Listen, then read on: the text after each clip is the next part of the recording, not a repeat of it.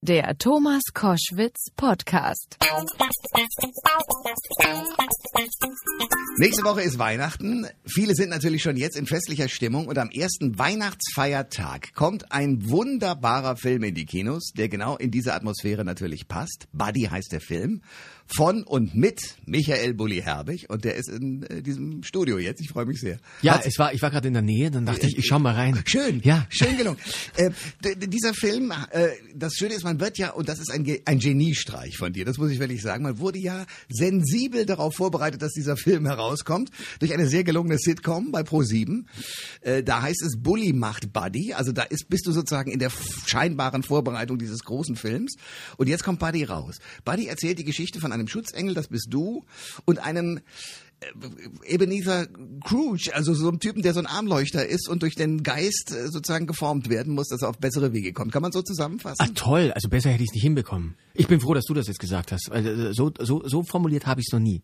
Aber es, es trifft hundertprozentig. Okay, Ja. also es geht eigentlich darum, dass dieser Typ vor allem witzigerweise äh, diesen als einzigen den Schutzengel wahrnehmen Ja. kann und eigentlich ein riesen Armleuchter ist. Ja, Wahren. ich bin froh, dass du Armleuchter sagst und nicht Arschloch. Das haben äh, nämlich auch schon ein paar. Aber das war nie so gemeint. Also das war auch schon beim Drehbuchschreiben nicht so gemeint. Okay. Es geht um den Eddie, Ja. gespielt von Alexander Fehling, großartiger Berliner Schauspieler, äh, großartiger Kollege. Hat Goethe gespielt, in Glorious Bastards, Mhm. hat eine kleine Rolle gehabt. Also wunderbar, wunderbarer Da- Darsteller.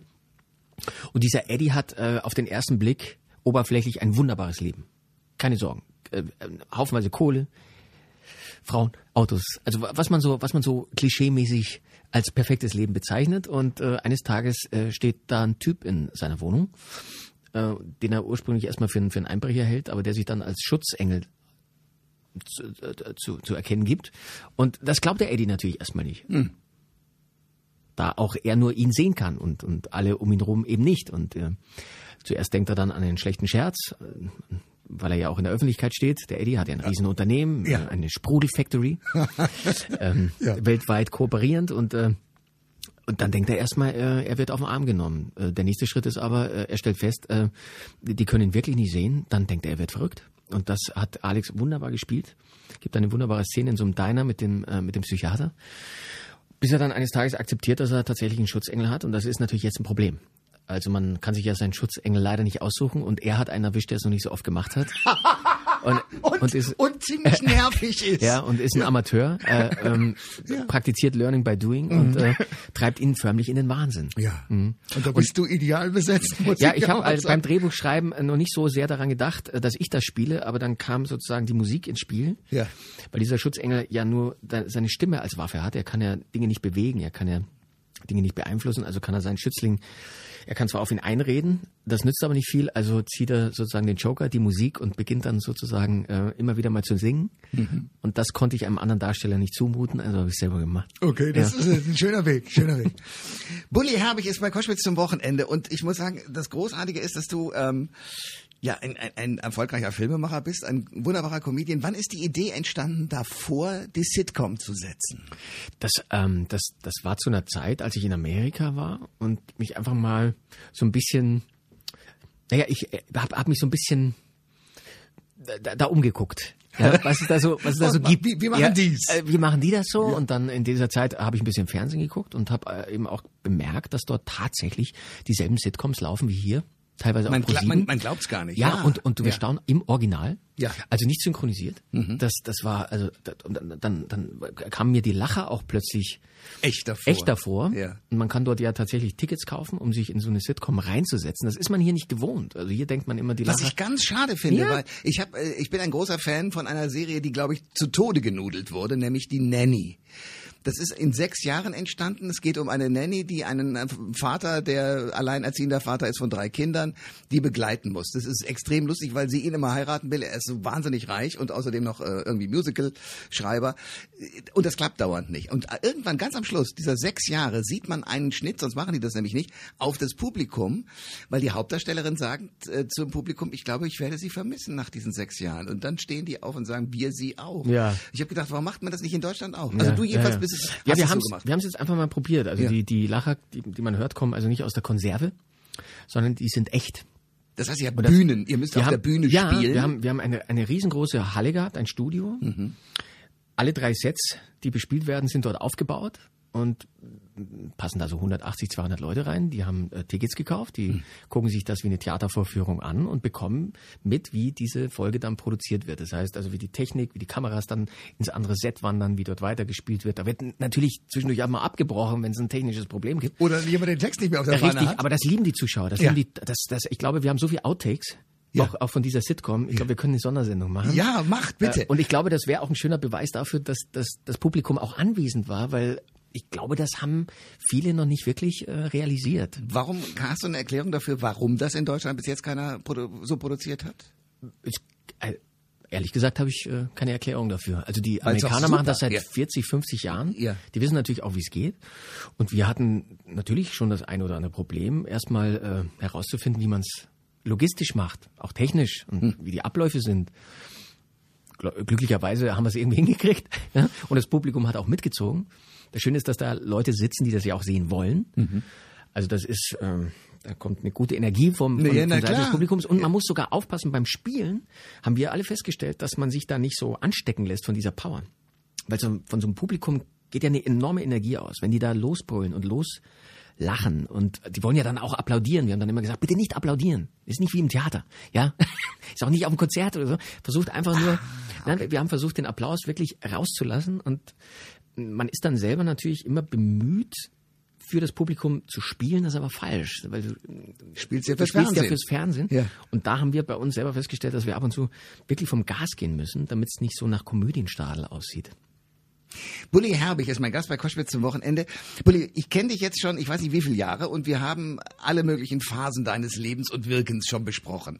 Also die Bully-Parade, Shoot is Money to, äh, äh, was weiß ich, alle die, die, die außerirdischen Filme, die kleinen Filme, die großen Filme, alles.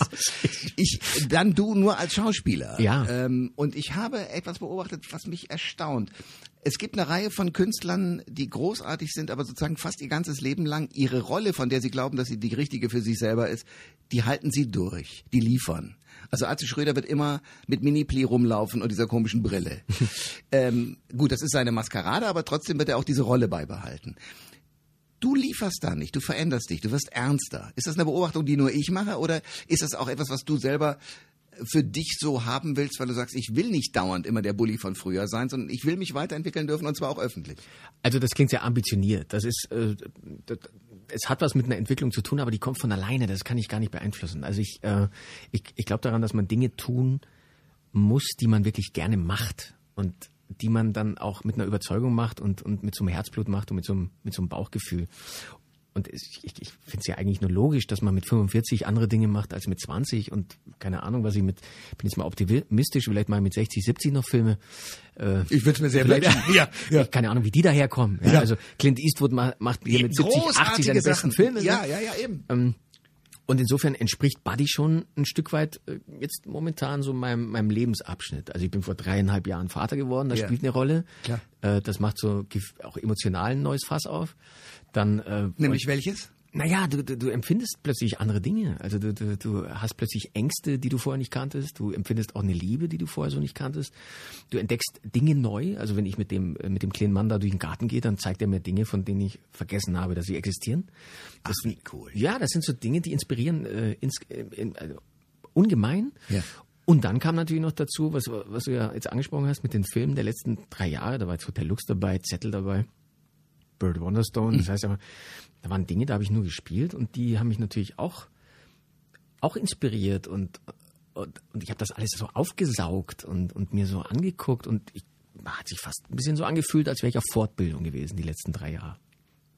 Bulli Herbig ist mein Gast bei Koschwitz zum Wochenende. Du hast gerade gesagt, äh, nur spielen. Ich habe in irgendeinem Interview gelesen, dass du dich eigentlich wahnsinnig schnell äh, nicht langweilst, aber ungeduldig wirst, aber du ja. zeigst es nicht. Ja, ja. Und als nur Schauspieler wurdest du ungeduldig, weil du gerne eingegriffen hättest in den einen oder anderen Film. Na, ich sag mal so, ich bin, äh, nee, ich, ich sitze dann am, am, im Eck ja. ganz brav von meinem Stuhl und, und, und wartest, an, bis du dran bist. Und dann kannst du natürlich, wenn du nur in Gänsefüßchen, nur Darsteller bist, dann kann es dir passieren, dass du morgens um sechs in der Maske sitzt und äh, halt deine Einstellung abends um 17 Uhr hast. Und da vergeht natürlich eine Menge Zeit. Und, und wenn man selber einen Film macht, dann ist man permanent beschäftigt, da hat man was zu tun, dass das ähm, Aber sag mir mal, wie du das eigentlich hinkriegst. Also du Mhm. schreibst die Rolle. Am Anfang nicht für dich selber. Aber dann hast du eine Vorstellung, du bist es selber. Dann bist du am Set und bist der Darsteller eines Regisseurs, der Bully Herbig heißt. ich meine, ich weiß es von Till Schweiger, der kriegt es auch irgendwie hin. Aber wie kriegst du diese Distanz zu dir selber hin? Das Gute ist, dass ich bereits bei der Bulli-Parade gelernt habe, dass ähm, das wurde so, ich habe das so verinnerlicht. Ich, ich sehe mich da auch nicht selbst. Also das ist, ich, ich spreche auch, wenn ich im Schneideraum sitze, immer in der dritten Person. Ich sage dann immer über mich, schneid den mal raus oder mach das mal weg. Ah, Ja, ja, ich bin bei mir auch äh, da, also entspannter. Ich schneide mich eher aus dem Film raus als andere Kollegen. Die tun mir dann eher leid. Ich versuche die dann eher noch zu retten. Ja. ja bei mir ist es wurscht. Ich ma- mach das dann weg, wenn es mir nicht gefällt. So. Und beim, beim, beim Schreiben ist es so, das ist ja erstmal ein sehr entspannender Prozess. Du bist allein, du kannst dann dir erstmal Dinge ausdenken und dann entsteht der Film eigentlich so im Kopf. Und wenn man ihn dann macht, dann ist, besteht die Schwierigkeit eigentlich darin, den Film so hinzukriegen, wie man ihn, wie man ihn äh, im Kopf hat. Das ist manchmal nicht ganz einfach. Weil du im Kopf eine andere Vorstellung hast als Ja, das, weil, was... naja, es gelingt dann, schon- also bei Buddy ist es so, muss ich schon sagen, zu 95 Prozent ist er so. Wie, wie ich, ich kann mir dann, also wenn ich eine Szene schreibe oder wenn ich am Buch schreibe und abends ins Bett gehe, kann ich mir wirklich den Film schon angucken. Ja, geil. Also das ist toll. Ja. Ich, also ich schlafe dann immer dabei ein, das ist ein schlechtes Zeichen, aber ich bin dann auch müde. ja, also, also, Aber ich kann ihn mir schon angucken. Ja, und insofern ist eigentlich die, die größte Aufgabe die, dem Team und allen Beteiligten so genau wie möglich zu sagen, wie, wie der Film aussehen soll und was man sehen will. Und dann hat man eine Chance, dass es auch so wird. Wenn man gute Leute hat. Und die hatte ich glücklicherweise. Ja, reichlich. Also ich habe gesehen, dass du natürlich dann auch Schauspieler, äh, Herrn Berkel beispielsweise. Ja, mit dem wollte ich immer schon mal drehen. Soll ich mal Warum? was sagen? Ja, Ja, äh, ich finde den, den Christian Berkel, Der ist der das ist der Wahnsinn. Der Ja. Typ, wirklich. Also wenn einer nach Hollywood gehört, dann ist es der. Wirklich. Ich bin da von felsenfest überzeugt. Der hat ein Gesicht, ist, ist einfach, ist unglaublich, hat ja. eine Präsenz. Ja. Der, der, der spielt fantastisch. Also der, den kannst du dir in jeder HBO-Serie oder in jedem amerikanischen Film ohne weiteres vor, vorstellen. Also ich bin so happy, dass, wir, dass ich den jetzt mal untergekriegt habe, weil das wollte ich immer schon mal. Aber das Witzige ist, äh, der saß hier auch schon, wo du gerade gesetzt, äh, sitzt und, und äh, ist bei seiner ganzen Professionalität ein unfassbar bescheidener Mensch. Ja. Und es gibt so, so, so, so Schauspieler, die liebe ich sehr, die extrovertiert und den ganzen Raum füllen und er überhaupt nicht. Ja, also ich sage jetzt mal so ganz vorsichtig gesagt, das ist auch eine Sache, die ich so in den letzten Jahren festgestellt habe, die, die kleinsten Köter kläffen am lautesten. Okay. So, das heißt also, wenn jemand wirklich was kann, ja, und wenn jemand wirklich Talent hat und, und äh, die haben manchmal, also die haben das nicht nötig. Das ist, das, ich stelle das immer wieder fest. Also ich habe ein, eine ganz, ganz entscheidende Erfahrung gemacht und jetzt aufgepasst, dass ich diesen Satz mal sagen darf, hätte ich nie gedacht. Als ich mit Jim Carrey gedreht habe. Ja. Kann man das mal so stehen lassen? Ja, ja. Die Maske. Ja. Äh, Truman Show. Und, Also, und, ja. das, das war für mich zum Beispiel auch so eine Erfahrung ähm, in, den- in, in den letzten drei Jahren. Hatte ja das große Glück, da diese vier, fünf Drehtage zu haben und dann stehst du plötzlich am Set mit Alan Arkin, Mhm. Steve Buscemi, Steve Carell und Jim Carrey und hast mit denen eine Szene und spielst mit denen. Und wie ist das? Das- Das ist der Wahnsinn. Erzähl ist der äh. Also der- Details jetzt bitte. also ich komme jetzt nochmal auf die Professionalität Ja. zurück. Mein erster Drehtag, den ich da hatte, war also mitten in Las Vegas, in dem alten Las Vegas Kern. Haufen Touristen, kann man sich vorstellen, Haufen Komparsen, alles fett, alles groß. Und in der Szene ging es darum, dass Jim Carrey so ein Street Magician, so ein Jackass-Magier spielt, der durch seine Performance die Leute so anlockt, auf der Straße. Und das war eine wahnsinnig physische Szene. Also der wurde da, dem wurde in die Fresse gehauen. Der ist, also wie er da halt so rumturnt, was er da macht mit seinem Körper. Also gedreht von 10 Uhr morgens bis 16 Uhr nachmittags. Und das war mein erster Drehtag und meine Aufgabe war glücklicherweise an dem Tag nur gucken. Ja, ich hatte auch keinen Text. Das kam mir ganz entgegen. Und wie es dann so ist, am, am Ende des Drehtags werden dann die äh, Reaction Shots, also die Reaktion der, der, der Darsteller Der, gedreht. der Zuschauer Ja. gedreht, ja. Das heißt, ähm, irgendwann war die Kamera dann auf mir und es sollte die Reaktion auf die Performance von Jim Carrey gedreht werden. Und Jim Carrey ist nicht in den Trailer in seinen Wohnwagen zurückgegangen und hat gesagt, das soll mal der Regie also machen. Der hat diese ganze Performance, fünf Minuten oder was die gedauert hat, die er den ganzen Tag schon da abgezogen hat, nochmal im, im also 1A nur für mich gespielt, dass meine Reaktionen stimmen. Und in dem Moment war ich, ich war so fixiert, der hat mich, also in dem Moment dachte ich, das ist, das ist, das ist so professionell und auf eine gewisse Art und Weise, aber auch logisch, dachte ich mir, der will natürlich, Dass es ein guter dass, Film wird. dass es ein guter Ja. Film wird und dass meine Reaktion natürlich auf seine Performance stimmen. Ja, und da bin ich dann, da habe ich gedacht, naja, also das ist, äh, das ist nicht nur ein, ein, ein, ein ich wurde ganz demütig. Also ich, das ist nicht nur äh, schön, mal bei so einem Dreh dabei zu sein, sondern da kann man sich auch eine Scheibe von abschneiden. Bulli Herbig ist mein Gast bei Koschwitz zum Wochenende. Wenn man deinen Film guckt, äh, und ich verrate es jetzt nicht, äh, gibt es eine Schlussszene, da hast du sofort einen Kloß im Hals. Ich vermute mal, das hast du auch bewusst so geschrieben, weil es gibt ja natürlich eine Auflösung für diesen wunderbaren Schutzengel.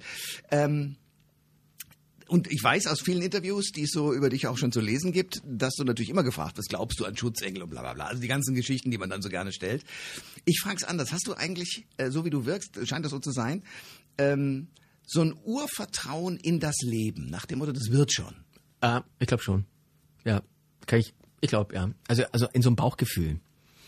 Also ich, ähm, das ist manchmal so, ein- vielleicht ist es manchmal Naivität, aber es ist auch ein sehr ausgeprägter Optimismus und auch das Vertrauen an, an, in, in das Bauchgefühl. Vielleicht ist das so eine Art Schutzfunktion. Vielleicht ist das, ist das vielleicht sowas ähnliches wie ein Schutzengel. Wenn man auf seine Intuition hört, auf, äh, ich meine, das kennt doch jeder, wenn der, wenn der Bauch nicht mitmacht. Ja? Als, als Kind ist das sehr ausgeprägt. Ähm, ich glaube, je älter man wird, desto größer ist die Gefahr, dass man so verliert, weil ja, man, man so kriegt so, kopflastig genau, wird. man kriegt so ja. wegtrainiert auch ein Ja, bisschen. und, ja. und dann hat man vielleicht schon die ein oder andere Erfahrung gemacht und denkt sich, nee, darauf lasse ich mich jetzt nicht ein. So. Aber wenn der Bauch, also schwierige Entscheidungen, die schiebe ich gern auf den nächsten Tag und sage, ich schlafe noch mal in der Nacht drüber. Und wenn der Bauch dann mitmacht, dann ist es meistens okay. Und ich habe noch nie eine Bauchentscheidung bereut.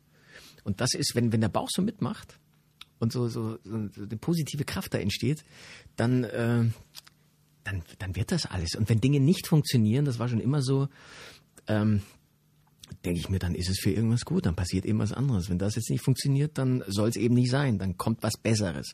So, und mit der Entscheidung kommt man eigentlich ganz gut durchs Leben, finde ich. Und das erzählst du auch deinem Sohn so. Naja, jetzt im Moment noch nicht, der ist dreieinhalb. Ja, klar. Aber, aber du lebst Aber es ich, ihm würd, so vor. ich, ich ja. würde es ihm vorleben und ich würde ihm das auch raten. Ja. Cool. Es gibt ähm, äh, aus dem Film natürlich einen Soundtrack, der sozusagen das Musikalische auch enthält, aber da bist du nicht als Sänger drauf, oder doch? Nein, ich tu, äh, das ist ja glücklicherweise dann, äh, beim Film kann man ja faken. Das heißt, äh, das wollte ich den Leuten ersparen. Das heißt, ich singe Playback. Okay. Und so, ich, ich dachte mir auch, so ein Schutzengel kann das auch. Also der holt sich die Stimme halt her, wo er sie braucht. Ja, klar. Ja, und äh, Mit göttlicher Eingabe geht das ja. Richtig, und äh, deswegen haben wir dann auch äh, Stevie Wonder angefragt. ja, weil ich dachte, wenn, wenn du dir schon Stimmen aussuchen kannst, dann nimmst du auch die besten. Und dann haben wir tatsächlich äh, für Once in My Life äh, das Management von äh, Stevie Wonder kontaktiert und ich war total überrascht, dass Stevie Wonder noch einer der wenigen Künstler weltweit ist, der selbst sein Go gibt. Also der will selber wissen, was mit seinen Songs Der passiert. Mann hat Radiostationen, der hat Motown rauf und runter, der hat Und alles gemacht. Ja, und dann das wird er ja cool. gefragt, will, will, willst du einen Song hergeben für, für eine deutsche Produktion? Dann hat er sich wahrscheinlich erzählen lassen, um was es da geht. Ja. Und dann hat er gesagt, ja, gefällt mir, sollen Sie mal machen. Und jetzt haben wir einen Stevie Wonder Song im Film. Das ist ganz toll. Und ähnlich ist es bei Close to You gewesen. Das war ein Song von den Carpenters.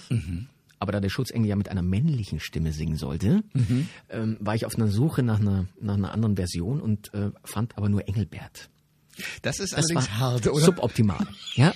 und, dann, und, dann, und dann dachte ich mir, wer könnte es denn einsingen? Dann ist mir Howard Carpendale eingefallen. Und dann habe ich den angerufen. Also beziehungsweise ich habe erstmal auch wieder das Management kontaktiert und da wurde ich angekündigt, dann habe ich ihn angerufen und ähm, ich kannte ihn ja nicht persönlich, habe ihm das so erzählt. Und war ganz angenehm überrascht, wie, wie unkompliziert das war. komplett, ja, also ja. war ganz, Ja. ganz, ganz easy, ganz cool und, und dachte, ich muss ihm jetzt erstmal blumig erzählen, was in diesem Film so passiert, aber er meinte dann nur ganz trocken, wann brauchst du es und wer bezahlt? Und damit war es passiert. Damit was passiert. Ja. Und das ist, bitte nicht falsch zu verstehen, also das ist keine Zockerei gewesen, Nee. sondern es war ein Witz. Ja. Und ähm, mit dieser Einstellung ist er auch in die Sache rangegangen und, und hat diesen Song eingesungen und ich bin total happy, weil ich, ähm, weil ich mit diesem Album auch sehr glücklich bin. Also selbst die Fantastischen Vier haben äh, ohne Mu und Mäh diesen Titelsong dazu geliefert. Die haben ja noch nie einen Song für, einen- für einen Film gemacht. Thomas D. hat gleich den Abspannsong mitgeliefert. Schmidt, hier aus Berlin, hat äh, Once in My Life neu interpretiert. Also dieses Album und die Musik in dem Film ist echt spitze.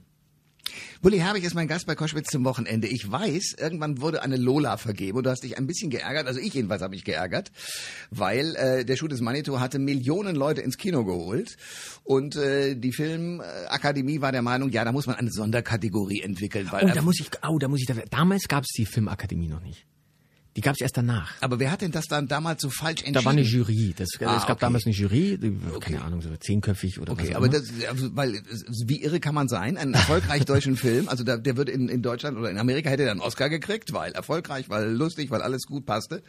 Hier würde man äh, irgendwie eine Sonderkategorie entwickeln. Hast du in Zukunft oder äh, jetzt für die für die für diese Arbeit jetzt auch wieder die Hoffnung, dass sagen wir mal, dass nicht nur das Publikum, was dich ja mag und deine Filme besucht, sondern sozusagen auch die drumherum, die sozusagen etwas intellektueller auf den Film schauen, dich entspannter als Filmmacher auch akzeptieren? Also durch die durch die Deutsche Filmakademie hat sich da ein bisschen was getan. Also wir haben um um da mal optimistisch zu bleiben. Mhm. also die die äh, die Akademie gibt's jetzt seit äh, 2000 3 und als 2004 damals Traumschiff Surprise in die Kinos kam, gab es zumindest, ich glaube, drei oder vier Nominierungen. Mhm. Das war erstmal ein Fortschritt. Also mhm. man hat ihn zwar nicht gekriegt im Filmpreis, aber war egal. Also man wurde schon mal zur Kenntnis genommen. Und Vicky und die starken Männer hatte damals sechs Nominierungen. Ähm, also da finde ich, passiert schon, da passiert schon was.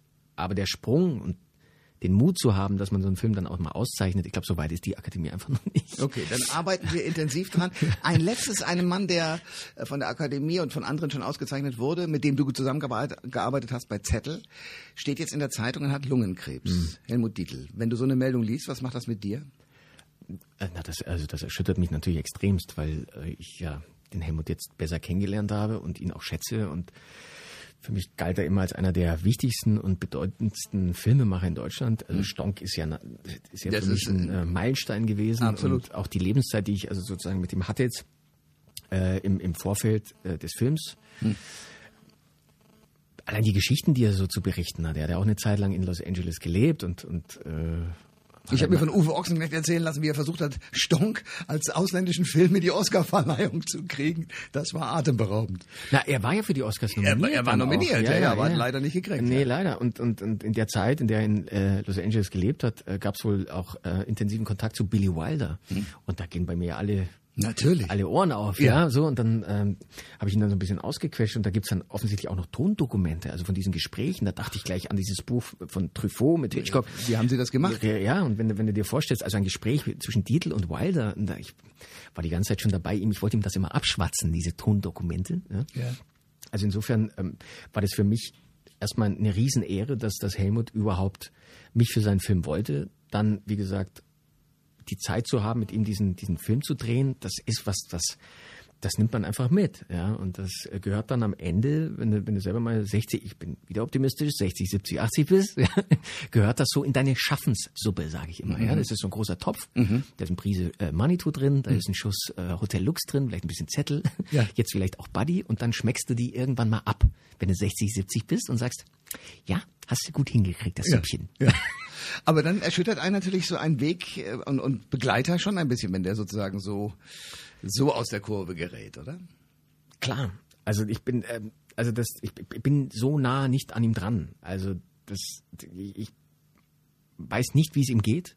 Ich weiß nur, dass ihm diese Kritik und diese Schelte und diese Häme extremst äh, verletzt hat. Und das macht auch was. Also das, Ja, klar. Ähm, das, das heißt jetzt nicht, dass er, ich meine, er sagt ja selber, äh, dass er, dass er in seinem Leben eine Million Zigaretten geraucht hat. Also Es wundert ihn, dass er nicht schon Also, früher damit äh, so, konfrontiert wurde, ja. Ähm, aber ich glaube, es ist sicherlich nicht ähm, heilend, wenn man sozusagen ähm, öffentlich da so wirklich also schlecht behandelt wird. So, egal, was dieser Film jetzt mit einem macht oder was er ist, aber das wurde ja streckenweise sehr persönlich. Und ich glaube, dass das äh, sicherlich auch ähm, äh, was mit einem Gesundheitszustand macht. Bin ich, bin ich, da kann ich mir schon vorstellen. Also ich äh, bin, keiner liest, liest äh, solche Dinge gern über einen. Natürlich nicht. Bulli Herbig ist mein Gast bei Koschwitz zum Wochenende. Du bist, äh, wenn man, wenn man in den Pass reinschreiben müsste, welchen Beruf du hast, Was man ja nicht muss. Aber äh, wenn man es reinschreiben müsste, was wärst du dann? Bist du dann äh, Regisseur? Bist du Buchautor? Bist du Schriftsteller? Ich, bist ich du würde ich würd, ähm, ich würd's gern so, ein, ich, ich finde auf Englisch klingt's irgendwie ein bisschen cooler, Filmmaker. Filmmaker? So, ja? Ja. Filmmaker. Das ist so toll, wenn du so in Amerika bist, dann bist du halt ein Filmmaker. Ja. Und, und hier bist du halt der Komiker. Ja, da, und das, das, das ist schade, wenn es auf das reduziert ist. Aber noch ein Satz zu Amerika. Wenn du dir das anguckst, den Vergleich, und äh, siehst, wie die arbeiten, wie wir hier arbeiten in Deutschland, was können wir lernen? Ich, weiß nicht, wer es gesagt hat. Das ist jetzt auch ein gek- geklautes Zitat. Irgendjemand hat mal gesagt, die Amerikaner machen Filme und verkaufen es als Kunst. Und die Deutschen machen Kunst. Äh, Quatsch, äh, andersrum. Moment. Cut. Die Amerikaner machen. Moment, nehmen wir mal Filme und verkaufen als Kunst. Nee. Als Mainstream. Nee, wie war dieses Zitat? Wie, was sagst du? Ah, das war's. Genau. So war's, glaube ich. Pass auf, die Amerikaner machen Filme und verkaufen es als. Nein, andersrum. Die. Nein, nein, nein, jetzt ist es. Die Amerikaner. Pass auf, die Amerikaner machen ein Produkt und verkaufen es als Kunst. Und die Deutschen machen Kunst und wollen es dann als Produkt verkaufen. Ich habe den Satz selber nicht ganz verstanden, aber irgendwie äh, klingt das so, als wäre es schlau. Okay. Also mit anderen Worten, die Amerikaner haben auch eine, äh, entwickeln die eine andere Nähe? Es ist, ich staune immer über, über, über die Freude, die amerikanisches Publikum, aber eben auch Profis haben können am Erfolg eines anderen. Absolut. Das, das ist absolut. Also das war, ähm, die sind da, die wissen einfach, dass Erfolg kommt und geht. Und wenn dann einer Erfolg hat, dann, selbst wenn sie es ihm wirklich nicht gönnen, dann tun sie wenigstens so. Ja? Also sie lassen das dich nicht so spüren. Aber man hat so das Gefühl, ja, die wissen einfach, wenn jetzt da jemand, äh, bleiben wir mal bei den Filmen, wenn da ein Film durch die Decke geht, dann tut das der ganzen Branche gut. Also das, das, das ist für die, deswegen heißt das ja auch Filmbusiness bei denen. Ähm, und ich, ich hatte so den Eindruck während dieser Zeit, dass, dass sie einfach erstmal per se für alles offen sind. Es dauert zwar irrsinnig lang, also diese Mühlen malen da sehr langsam, bis da mal wirklich was passiert. Aber sie sind sehr offen und, und wollen alles genau wissen und, äh, und da passieren dann so Dinge, dann bist du dann, da war ich witzigerweise, ich, hatte, ich war dann in San Francisco und krieg plötzlich eine E-Mail, ob ich die Skywalker Range sehen möchte. Dann dachte ich mir, ja klar, will ich mir die anschauen. Da, da gibt's die Studios, die Tonstudios, die, die ähm, Industrial Light and Magic, da ist ja, ist ja alles auf diesem Gelände. Und dann schreibe ich zurück, ja klar, lasse ich mir gern da. Also wollten mir eine Führung geben, klar gucke ich mir das an. Und dann kam eine E-Mail zurück, George is very excited. Und ich wollte schon zurückschreiben, welcher George? Ja, und dann war es wirklich George Lucas. Und dann war Nein. ja, dann hat George mich in sein Office eingeladen, in sein Büro. Dann, dann bin ich da hingefahren, so richtig schön erst mal eine Führung bekommen. Und dann saß ich eine halbe Stunde bei George Lucas im Büro und wir haben uns Weiß der, was du gemacht hast? ja, ja, der- naja, klar, der hat, der wusste, ist ja da ist, da gibt's jemanden, der, der hat da ein bisschen was bewegt in, in, in Deutschland. Da gab's Filme, die waren erfolgreich und dann sind die ja nicht doof. Dann wollen die den mal treffen oder kennenlernen oder einfach mal gucken, was, wie ist denn der so? Und das war genau in der Zeit, das war zu Traumschiff Surprise, als äh, Traumschiff Surprise erfolgreicher in Deutschland gestartet ist als sein Star Wars. Das war in derselben, im selben Jahr. Und das war dem, da war der völlig cool. Da hat er gesagt, ich freue mich für dich, ist doch toll. also das ist so, das ist so, ich, ich, ich weiß nicht, wie die, wie die, wie die, wie die da so, die, die haben, die haben da, Also der Kölner würde Ja, sagen, man muss auch Jönne können. Ne? Also man, Ja. Und man und die gönnen. also ich habe zumindest den Eindruck. Ja. Also ich glaube, ich, wenn man, wenn man dann vielleicht länger dort lebt oder wenn man es dann vielleicht besser durchschaut hat, vielleicht äh, spricht man, boshafter, dann, äh, spricht man anders darüber. Ja. Ähm, aber in, so der erste Eindruck war durchaus äh, sehr positiv. Und respektvoll. Respektvoll vor allem, genau. Ja. Also, ich drücke dir wahnsinnig die Daumen, dass Buddy so erfolgreich wird wie alles, was du vorher gemacht hast, nämlich sehr. 25. geht es los, da kommt der Film in die Kinos. Es ist ein Film, der sowohl für Kinder als auch für Erwachsene ist. Glaube ich. Und auch die Erwachsenen werden mit der ein oder anderen ähm, Erkenntnis nach Hause gehen, weil sie sich vielleicht sogar gut beobachtet fühlen bei dem einen oder anderen Naja, es, ist, Moment. ein- es, ist, es ist so, dass es, dass es keine Parodie ist. Ich glaube, das muss man den Leuten schon ehrlich sagen. Also es ist kein Shoot is Mine to, es ist kein Traumschiff Surprise. Es ist eine Komödie, aber es ist eben auch ein Stück weit emotionaler. Und es ist eine, es- eine neue Stufe. Und es passieren Dinge, die man, die man in so einem Film auch nicht erwartet. Ja. Und ich glaube, es ist auch ein bisschen ein Frauenfilm, aber ein Frauenfilm, der den Kerlen auch das Pipi in die Augen treibt. Zumal am Schluss. Bulli, ich danke dir sehr für diesen Besuch. Komm bitte bald wieder. Ja, kann ich, kann ich einfach hier bleiben? Ja, bleib hier. Ja.